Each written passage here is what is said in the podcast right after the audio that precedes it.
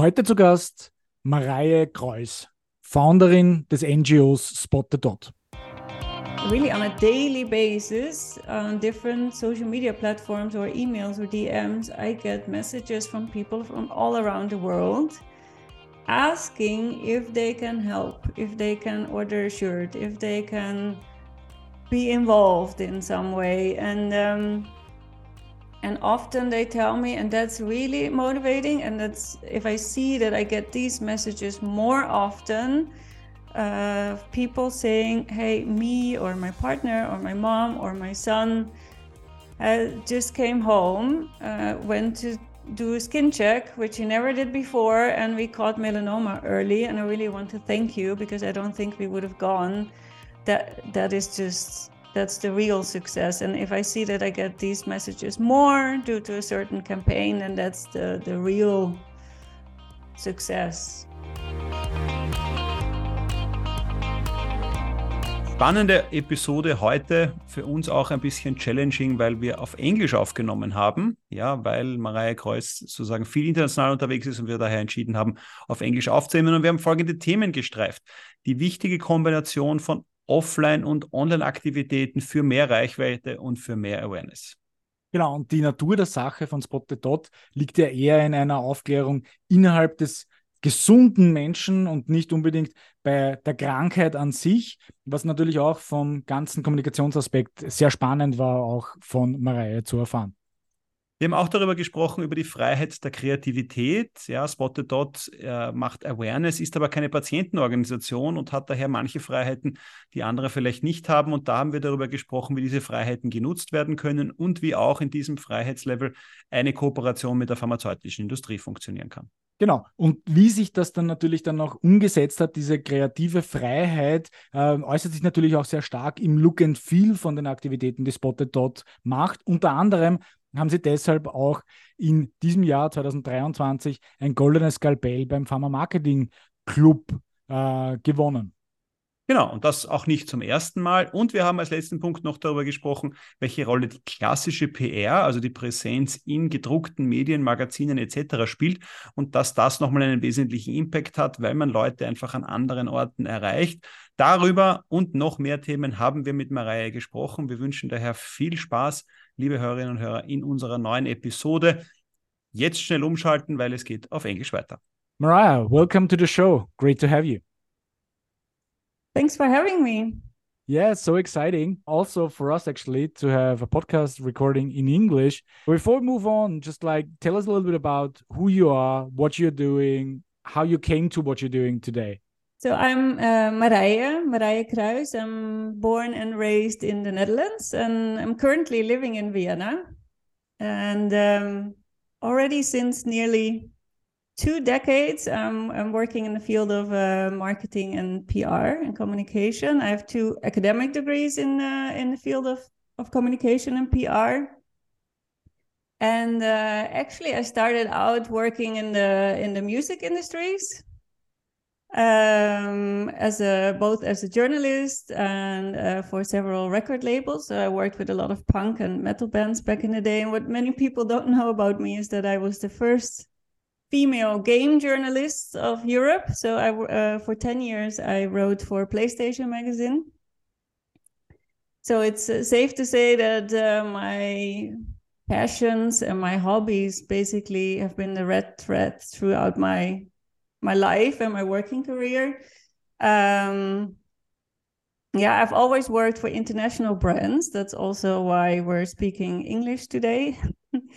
and next to my my full time jobs in the in the field of marketing, um, I always kept space for for passion projects. I would say so. That means that I in Vienna I worked uh, with street artists and um, Actually, in 2012, uh, we've launched a street art documentary with a street artist called Nightjes. And um, after that, actually, my my passion project uh, um, resulted in in my NGO Spot the Dot. This is what we're going to be mainly talking about today. So, how did you end up like founding? So you're the founder of Spot the Dot, right? Yes, yes, I so am. How did, how did you end up coming up with the idea and and and starting this whole um, organization, so to say?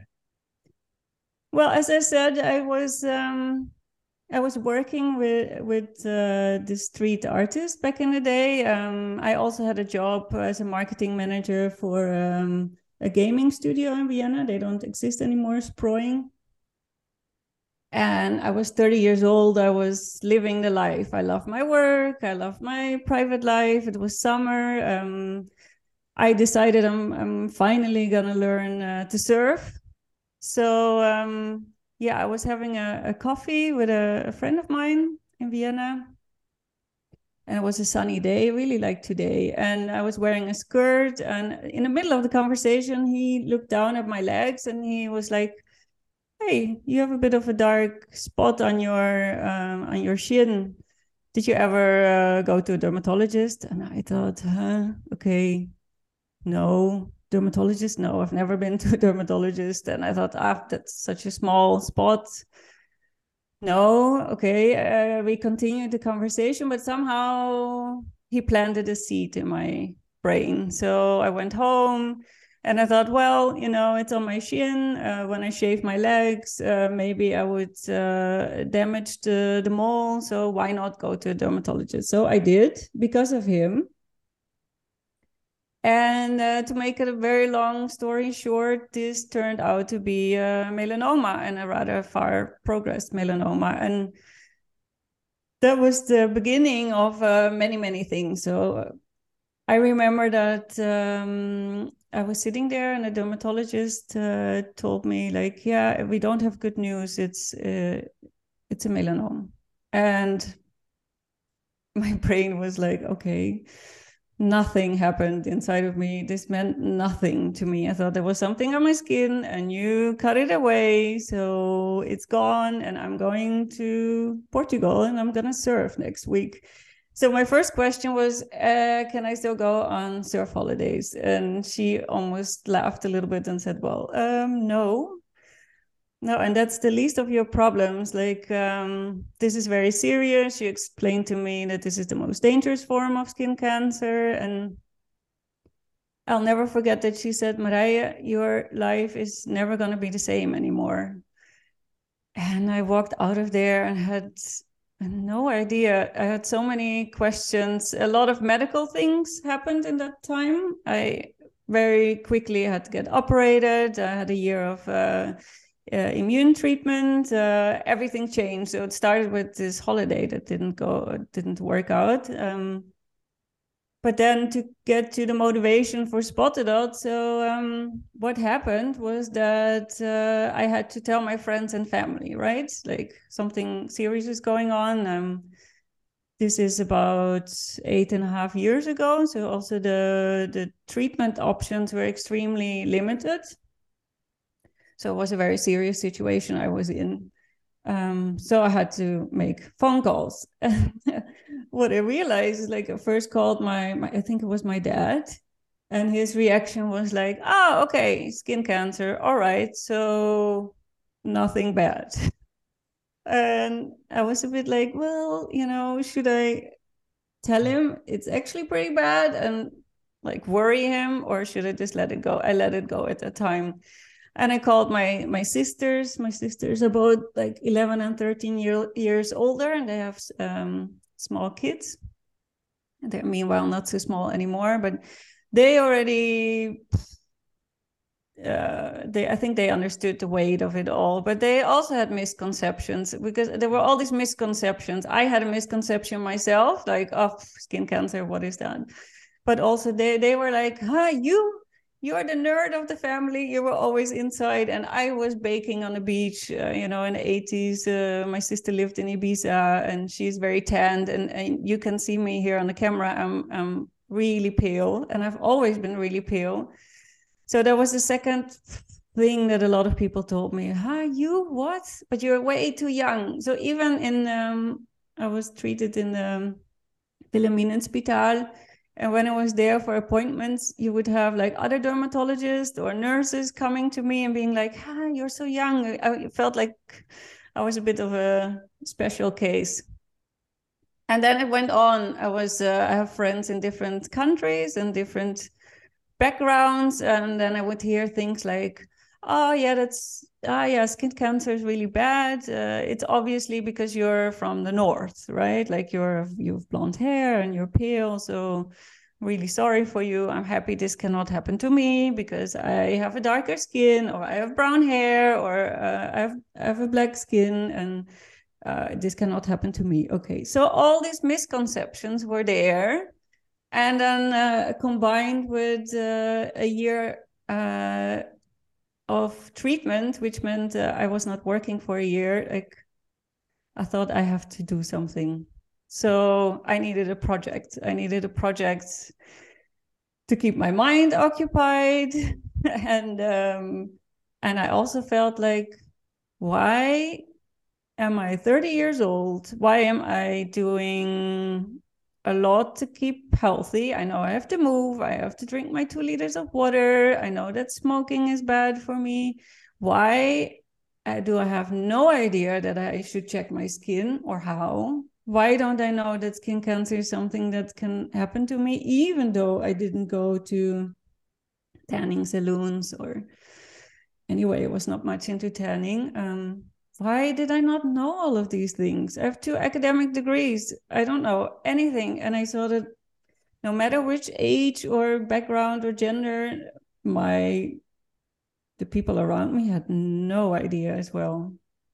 So this was the main motivation then to really get awareness for the uh, for the disease itself, for the problems that actually occur from it, how it actually originates, all of those kinds of things. Or was it more just like so once you because I, because I like the fact that you said you were struggling actually having these conversations with your family and friends about the thing itself, or was it more that they actually underestimated the impact of the disease? What, what was it? What was the main motivation for you back then?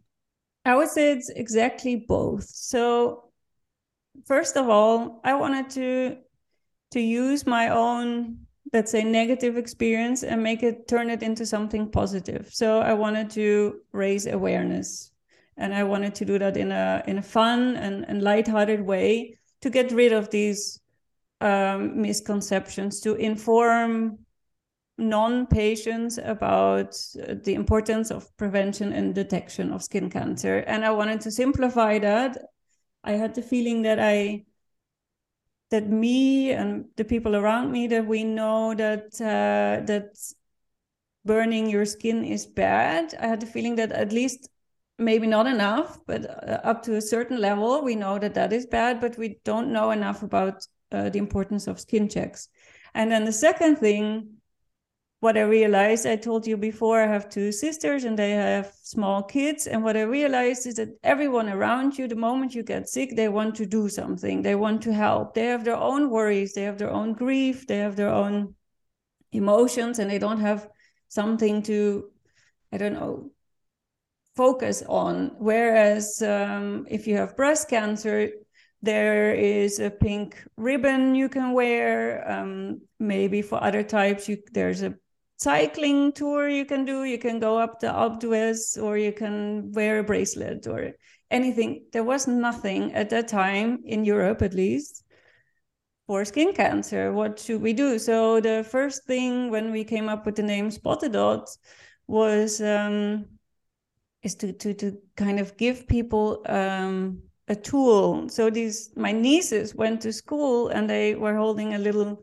presentation with a bag of confetti, just with a very simple story of my aunt Maria. She has skin cancer, and that means that we have all dots on her body, and and they have different colors, and sometimes one dot uh, has to be removed. Nothing more than that, and it was just also to hand out a tool first of all to the people around me and and later this also became the role of merchandise i developed for example. So it's really to get back to your question it's really both.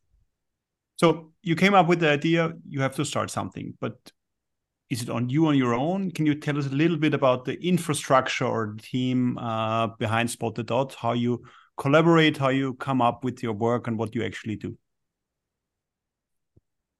Yeah so I've been working, by the time I got sick, I was working for more than a decade with um, a lot of lifestyle brands in the music mm. industries with street artists. So all my friends and my network existed out of these uh, super talented people photographers, artists, um, graphic designers, programmers. And um, what happened is that we, yeah, it, I think it was as simple as uh, having a night of of uh, food, uh, going for dinner with friends, and and just brainstorming. And I already had this idea of um, of the dots, spot the dot. Mm.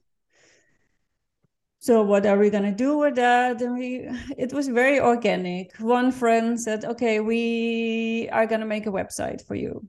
We're gonna make a Spot the Dot website. It was just supposed to be a project." Um, and another friend said, okay, well, I'm a music producer. I'm going to develop a sound. Another one said, okay, um, I'm going to take photos. Uh, someone wanted to make a video. Um, the ball started rolling, and we were kind of planning to work up to an one evening event. So another friend of mine owns a, a club at the Gürtel, the Loft and he said, sure, you can use my club. Uh, we ordered bags full of confetti. And that was basically all there was to it at the time. Okay, so it, so it started off. And then what was the first campaign or what was the first public appearance, yeah, where, where Spot the Dot came to life uh, to the general public? Yeah, I would say now I refer to it as the launch campaign. So the, the launch night in the club. Um, of the Spot the Dot website. At the time, it was a, a one page animation of a mm-hmm. little uh, a little character, a cartoon character. We call him Spotty. Mm-hmm. Um, basically explaining the importance of uh, prevention and detection in a very cute and very sweet way. And um, soon before the launch, I realized, oh, I want to do this right. So how who says that what I'm going to uh, communicate is the correct thing? So I reached out to several dermatologists. Um, first, of course, in Austria, but later also in the Netherlands and in, in more countries because I thought, um, actually, why not immediately make this project into English, Dutch, and German, the three languages I speak. Um, right now i'm communicating in seven languages but we started out with three and that, that was the, the first campaign. So we asked people to make a selfie with a colorful dot on their face and share it on social media. It was as simple as that. Mm-hmm. selfies were still a thing eight years ago. This this triggers my next question. Yeah i think uh, especially nowadays i think it's really tough to generate awareness yeah and to break through all the let's say, noisy media consumption we have nowadays. How do you experience the change of communication and the way you create awareness for your topics? Yeah, dating back uh, eight years ago when you started with Spot the Dot and today, yeah, has it changed? Yeah, and and what is maybe the the secret recipe to generate awareness? Well, if you would ask me this question um, as my role at the startup where I'm working, I would give a different answer than uh, in my role as the founder of Spot the Dot. And the reason is that as following. I, of course, a change. I think everyone who works in marketing and communication knows like the shift in social media channels. Uh, Facebook is less relevant. TikTok is more relevant. Um, short videos are more important. But I think all of these things are not so relevant for Spot the Dot because of the following. I always kept two things in mind eh, throughout the years I'm doing this work. One thing is I'm doing this in my free time.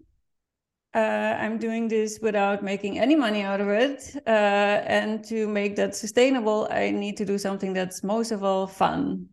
Mm-hmm. And to make it fun, I should stay very close to who I am. So, and the things I like. And that's also why, first of all, I chose to always focus on a, on a young uh, target group. So um, people between 18 and, and 40, I would say. Um, there that also includes parents of young children. So sometimes there would be campaigns focused on children, But what I did was something that um, classic patient organizations cannot do. I could do everything. I could use Spot the Dot to do things that I always wanted to do anyway. So the first thing we did, besides the launch of the website and uh, the press work, was to uh, find a huge mural and ask my friends from the street art scene to create um, to create an artwork on it. So we had the the face melt of uh, of Barbie, also Barbie before it was hip, and um, and from there on, I thought, ah, cool.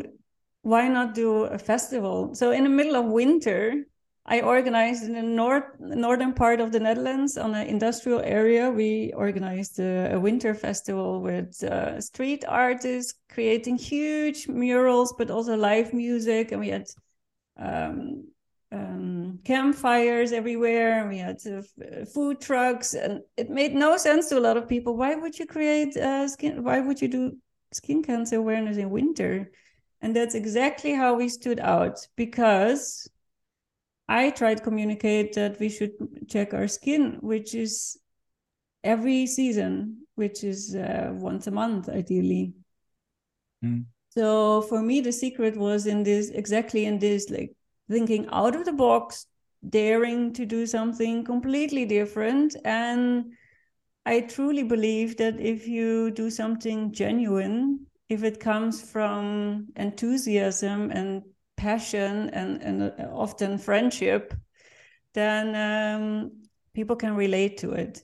Mm. Why would you say? Why would you say? Um, are you having a different approach than patient organizations? Because you said you can do things that they would not be able to do. Is that mainly because of your creativity or your network, or do you see any other um, reasons why this is the case?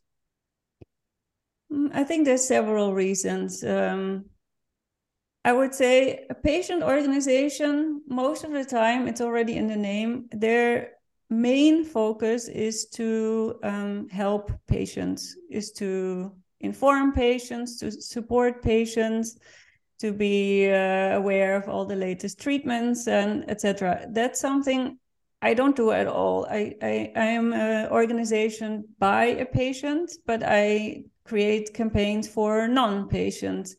That, per definition, makes communication easier. It might be a little less delicate because I'm talking to people that are not sick yet, mm-hmm. right? So mm-hmm. that's that's one part of it.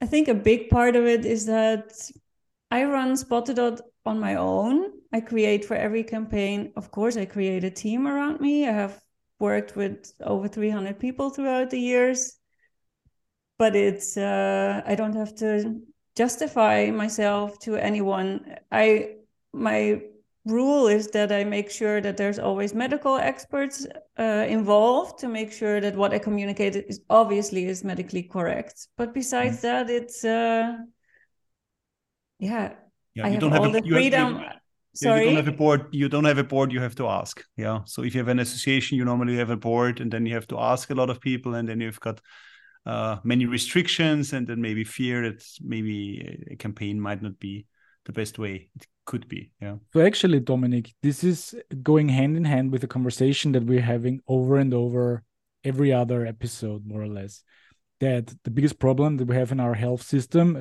at least in Austria, um, I'm pretty sure that some other systems across Europe, and maybe you have a much better insight on on those, um, Mariah, um, have the problem that they are more sick oriented than health oriented, um, which makes it even more. And we have this conversation over and over. So actually, mm-hmm. which makes your work a little bit, let's say, outstanding because nobody in the entire system is actually in the position or obliged to talk about you know the prevention part of many things um, and that makes it interesting because your um, corporations the work that you do with players in the field um, is, is is quite special if you look at it from that perspective can you can you tell us a little bit about how this works for you Yeah, what might be interesting to know is that with Spotted I'm a member of the Global Coalition of Melanoma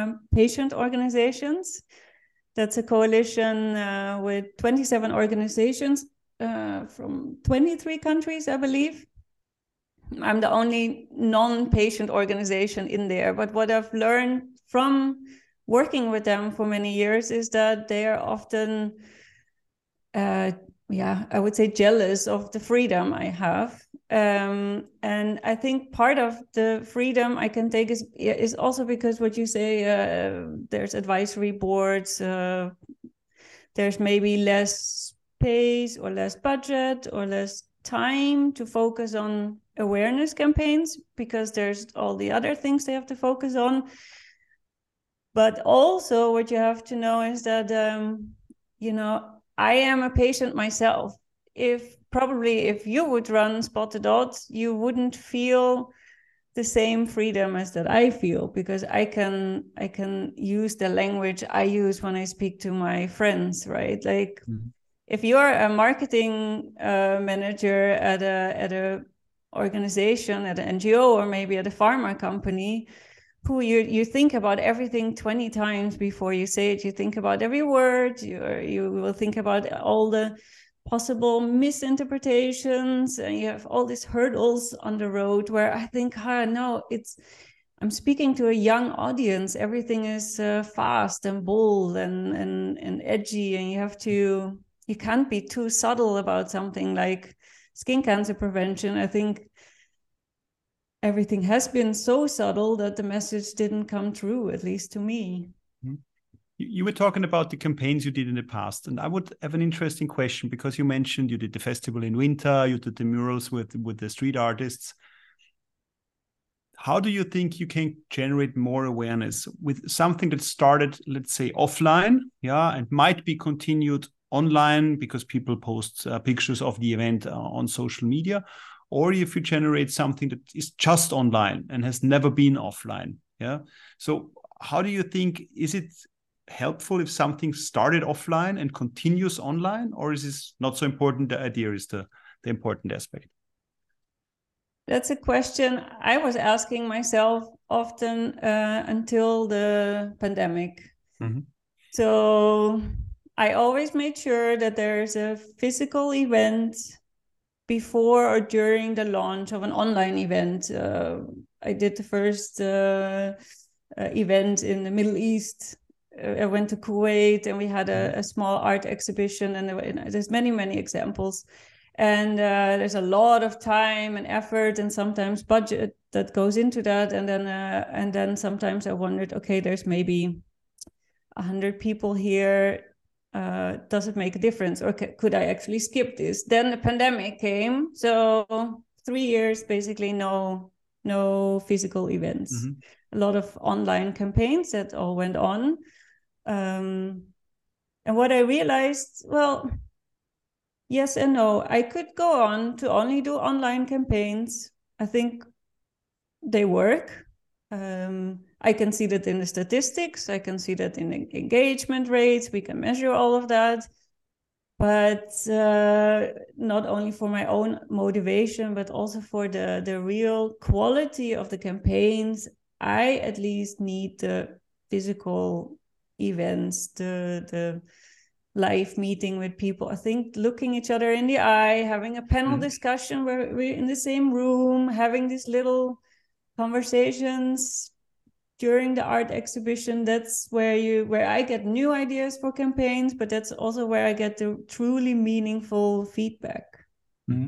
would you say and maybe this is a more philosophical question actually uh, would you then say that actually those live events with real people makes it more tangible and more human and and enables you to better communicate in an online world because you know everything else in the online world is shiny and and um, not really tangible and to some extent not even real but by using a live event you make it the real thing. Is, is that something you would you would say? Well yeah obviously yes. A human connection is very important.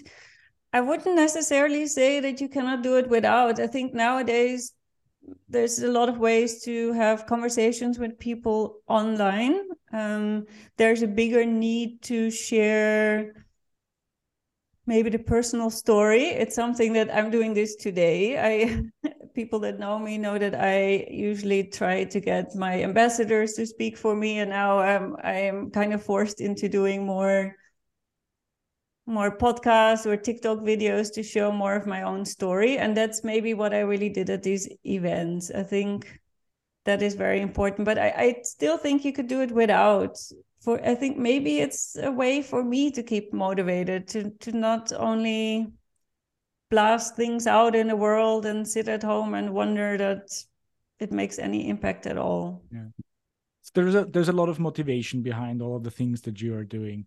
Um, and you said you're not um, you're not getting any money for what you're actually doing but also um, i think it's fair to assume you're not spending everything out of your pocket and neither do your friends and your networks. So how do you collaborate with other players in the industry and in the field in order to fund all of the exciting things? Because i could assume like those live events there is a lot of money involved in that as well, to a certain extent at least.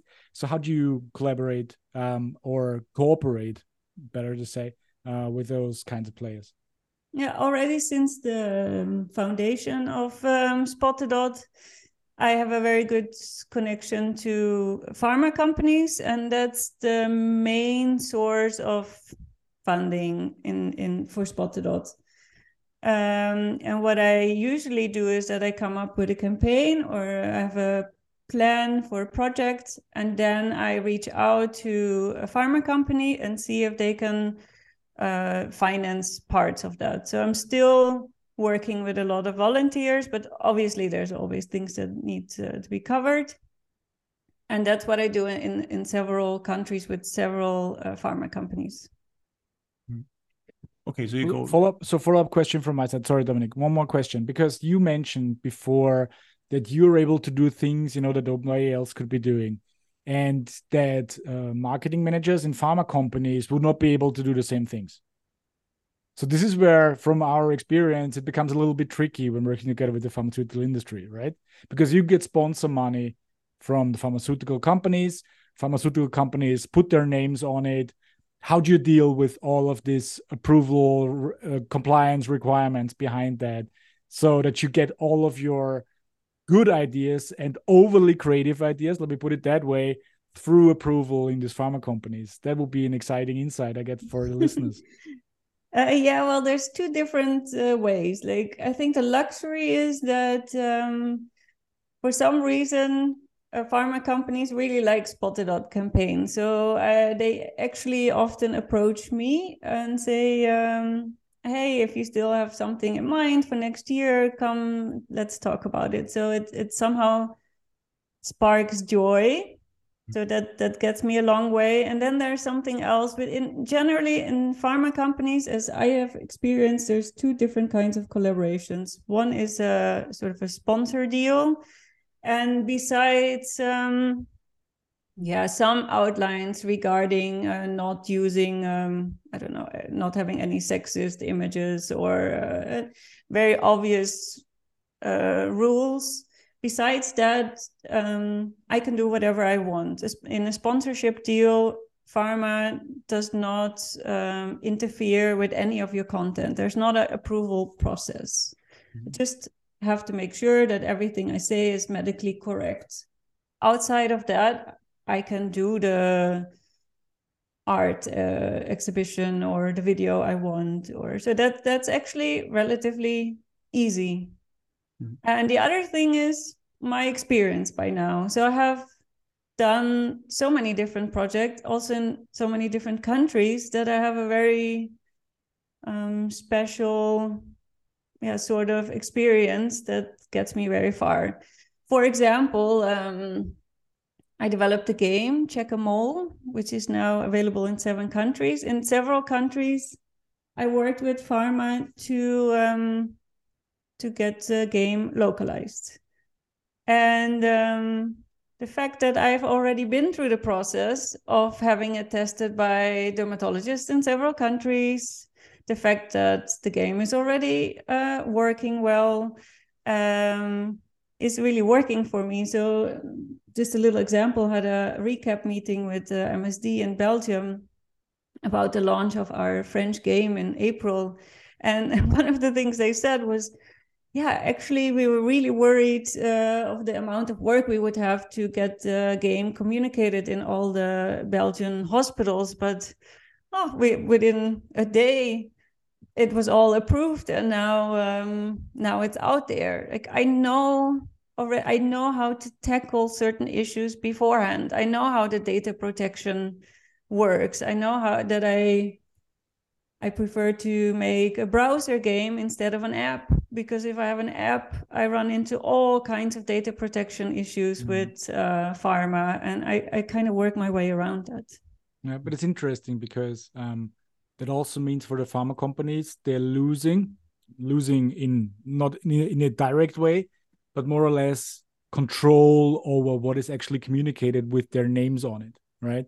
Um, which is very uncommon. So that that's a little bit surprising to me that you just um, do your thing, which is a great thing for you. Don't get me wrong. Um, but they just trust you to a certain extent and they sponsor all of that. So what would you say um, maybe it's an obvious question, but I would like to hear it from you and your thoughts around it. What would you say do the pharma companies uh, consider as being the benefits to them and their company, and you know, at a longer, the longer thought um, on their pro- on their products that they're apparently having in this field uh, that you're working in? What would you say is their benefit that they're getting from sponsoring your campaigns? Well, obviously, they will have the final answer in that. But what I think is, um, and it's also something that we often forget in our work in marketing and communication, is the the press, the press coverage. So besides uh, a big online reach, um, for every project, I really put a lot of effort in the press story. Um, generally, when they're when a pharma company, as far as I know, uh, launch uh, an awareness campaign, the press work is all focused on health uh, magazines, on maybe some traditional media, uh, health podcasts, uh, etc. The pharmaceutical magazines you find. But now I come with a whole uh, different approach. My campaigns are featured in lifestyle magazines. So, in, in the same example of the game in Belgium, we were in uh, women's magazines, uh, skate magazines, tennis magazines, football magazines. We were in traditional media. We were uh, mentioned on TikTok. Um, I've been mentioned in street art magazines, etc., etc. That's something that usually in their press files they haven't done before, and that is a really unique way to approach people because people that are already reading the pharma magazines they they most likely already know about this message. I want to reach these people you know you're 20 years old and you're reading this uh, i don't know flair magazine on the beach you're browsing through the latest fashion trends and on something in the middle you read about the Spot the Dot game. I hope that this sort of unexpected moment is something that makes the impact. And for the pharma company, obviously, when you read this is a campaign uh, in collaboration with, that's their, yeah, that's their moment. And not considered being advertisement at the same time. Exactly, yeah, because it's not. I, I actually never do advertisement in a magazine. I never pay for my advertising. Yeah, and you also see that uh, the traditional media still plays a role because you mentioned, yeah, so, so people sitting at the beach reading magazines in print, yeah, still gets the message or can help you get the message across and to, to, to generate awareness. So the classical PR work, yeah, that's often in question. Is it still people? Do people still read newspapers? Do they, do they still read uh, magazines? You, you give the answer. Yes, they do. Probably they don't read the advertisings in there, but they read the articles. Yes, exactly. And and here it's important to speak in the right language. So I put a lot of effort in having the right uh, visuals. Uh, I work with really with fashion photographers to get into these magazines. I'm not saying it's easy, but I, I do think that too often it's forgotten. And it's the same i think we kind of realize in the marketing world that like newsletters are important again. It's something that i thought 10 years ago that we would i don't know say goodbye to newsletters but they're really important. And uh, press yeah it's also important. And i think it's uh, when you write a campaign concept there should be a press concept as well. Sometimes it means you need to develop um, a survey or there has to be a, a, story which is interesting to to press beyond the story of uh, i'm a melanoma patient and i want to raise awareness. And is this because of your network and your relationship with all of those magazines because of all of the other things that you're doing in your life that you have these opportunities to get into those magazines with those stories? Or is there a bigger system behind it? Let me put it that way. No i, I wish this network was uh, in the Netherlands. I don't have that network anymore. I work in over 12 countries. I wish I had the network. No, it's uh, it's really a, a, strategy that I I negotiate when I when I ask a pharma company for a budget. I also ask them for help with with PR work.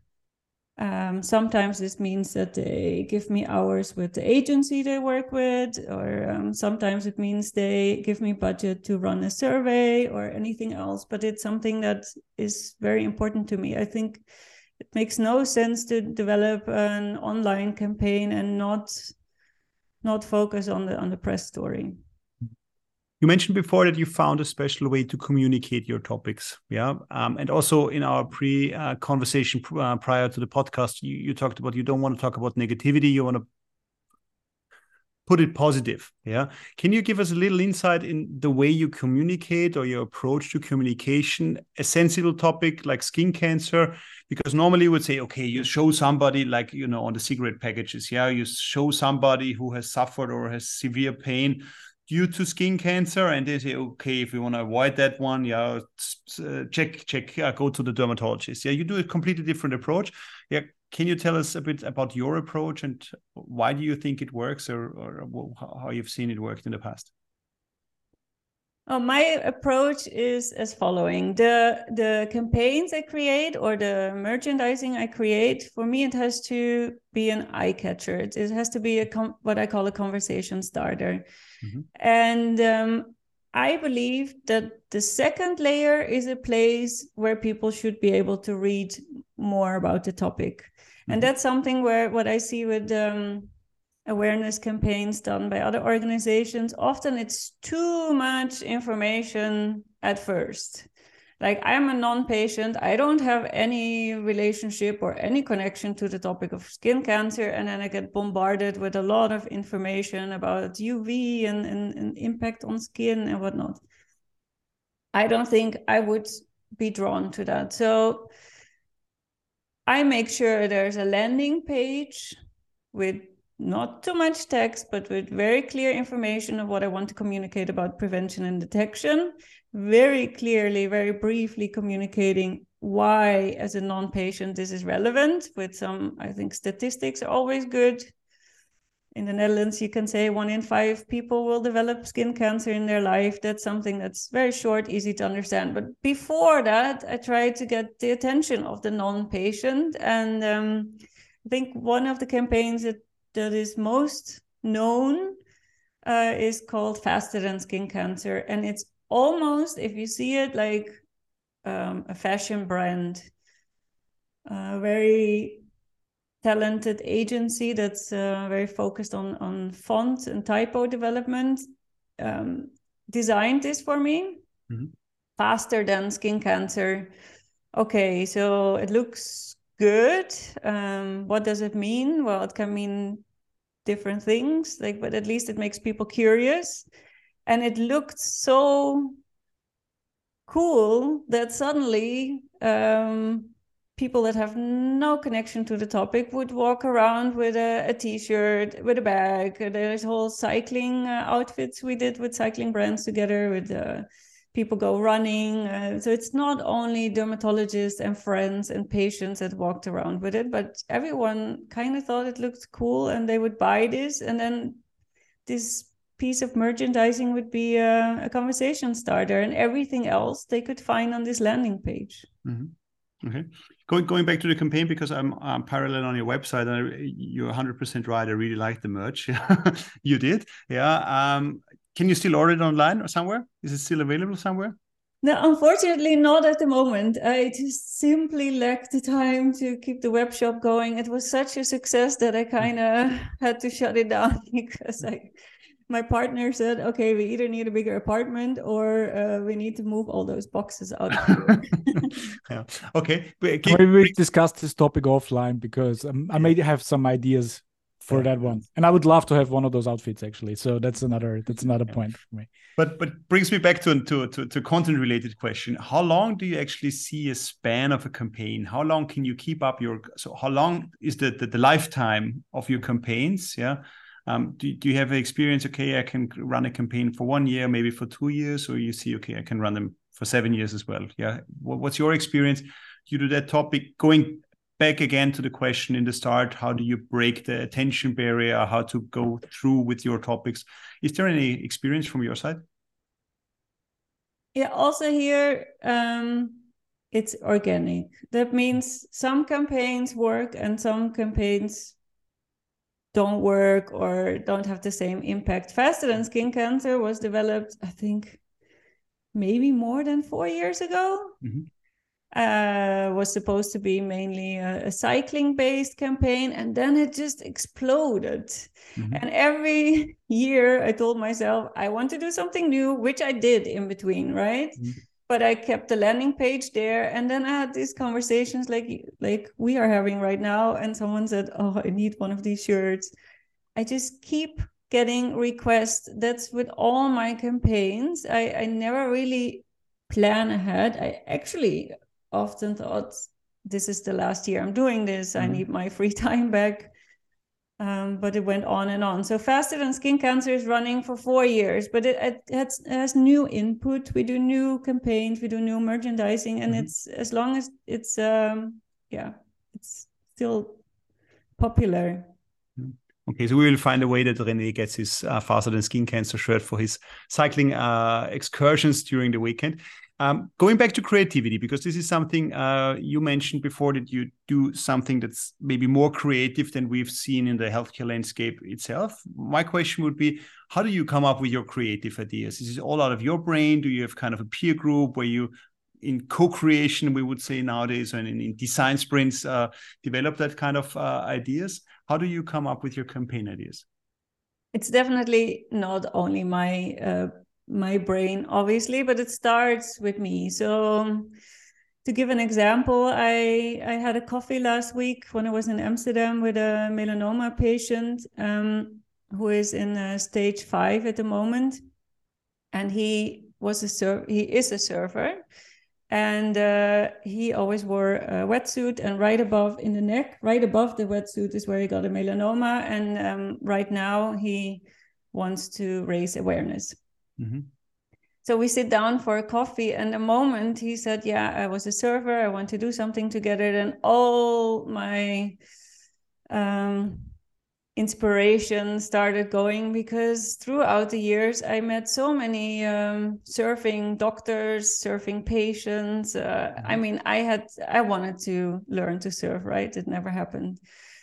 So that's for me then the sort of the kick off. Okay, now we're starting on this new campaign and now i gather the people around me from the network i have to organize a, a brainstorming meeting uh, and we sit together and see what we want to do and in which country we want to do it and what is the right angle.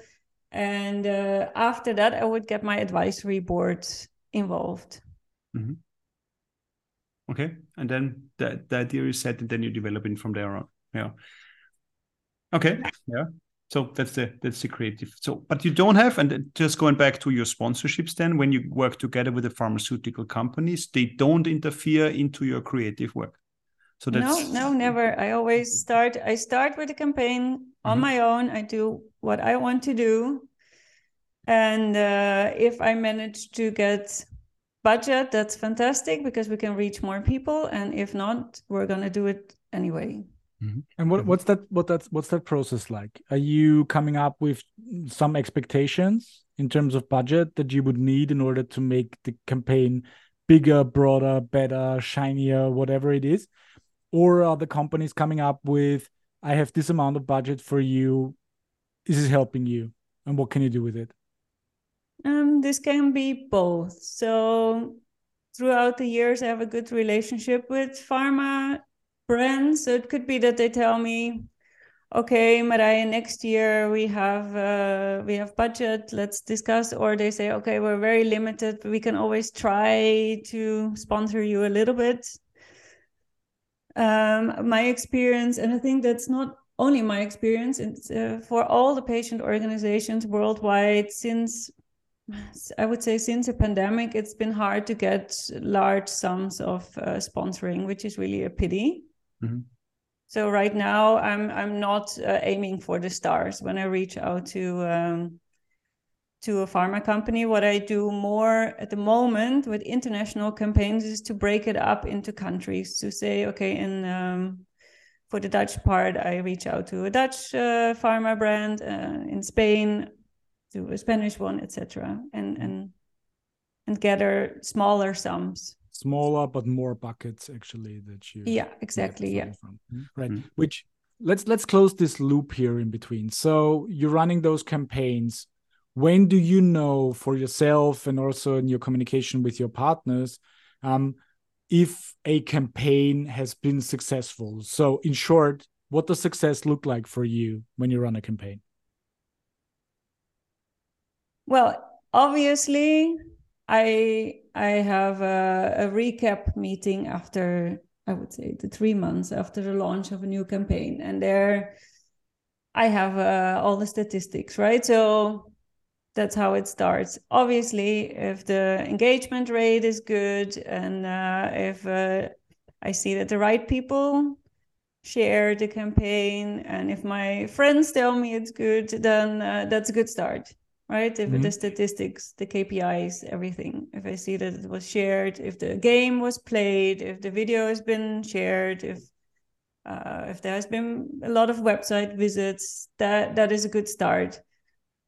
But that's not on an intrinsic level, not really motivating me yet the the beauty of uh, Spot the Dot and maybe this is normal for patient organizations. I don't know, but I find it very special again because I'm not talking to uh, people that have an involvement in skin cancer. So I find it just amazing that on a really on a daily basis on different social media platforms or emails or DMs, I get messages from people from all around the world asking if they can help, if they can order a shirt, if they can be involved in some way. And um, and often they tell me, and that's really motivating. And that's if I see that I get these messages more often, uh, people saying, "Hey, me or my partner or my mom or my son." Uh, just came home, uh, went to do a skin check, which he never did before, and we caught melanoma early. And I really want to thank you because I don't think we would have gone. That that is just that's the real success. And if I see that I get these messages more due to a certain campaign, then that's the the real success. Like as as I said, uh, because we had the we had the uh, podcast with Martina Löwe from the Österreichische Krebshilfe, and she also says if I can make uh, because we were talking about uh, um, prevention, and she says if if I can make uh, at least one man above 45 to go uh, to get checked uh, more than before, yeah, it's a success. So it's not the big numbers; it's the small numbers, but the small numbers can still make an impact if somebody um, gets his check done earlier. Um, then maybe they would have never done it or something like that. Yeah. So I think that's exactly, and that's already worth it. And you know for behavioral change for someone to actually do it mm. um, i think i read once that you need to read a message eight a minimum of eight times mm. so it's repeat repeat repeat sometimes i, I feel like i'm spamming uh, my my network but uh, even up until today i have very close friends um, that that know my story that that follow Spot the Dot for all these years and I'd still sometimes admit, like, yeah, it took a while, but uh, now after eight years, I've made an appointment. To do my skin check. Finally, finally did it. Yeah. Yeah. Okay, so we we look a bit with you together into the future. Yeah. Um, how do you see the development of Spot the Dot? Are future future projects already in the pipeline? What what can we see in the future, and how can people support you? Hmm, I find it really hard to look far in the future because, as I said, uh, Spot the Dot is just rolling, and I try to mm. go with the flow and see where it takes me. But this year is a is a special year. Um, I decided after the pandemic to do more physical events. Mm-hmm. So I'm I'm having my international year. Uh, I had a very successful um, exhibition opening in Madrid in February. I went to Italy, I went to Amsterdam, I'm going back to Madrid, uh, going to Philadelphia, all to work together with local patient organizations.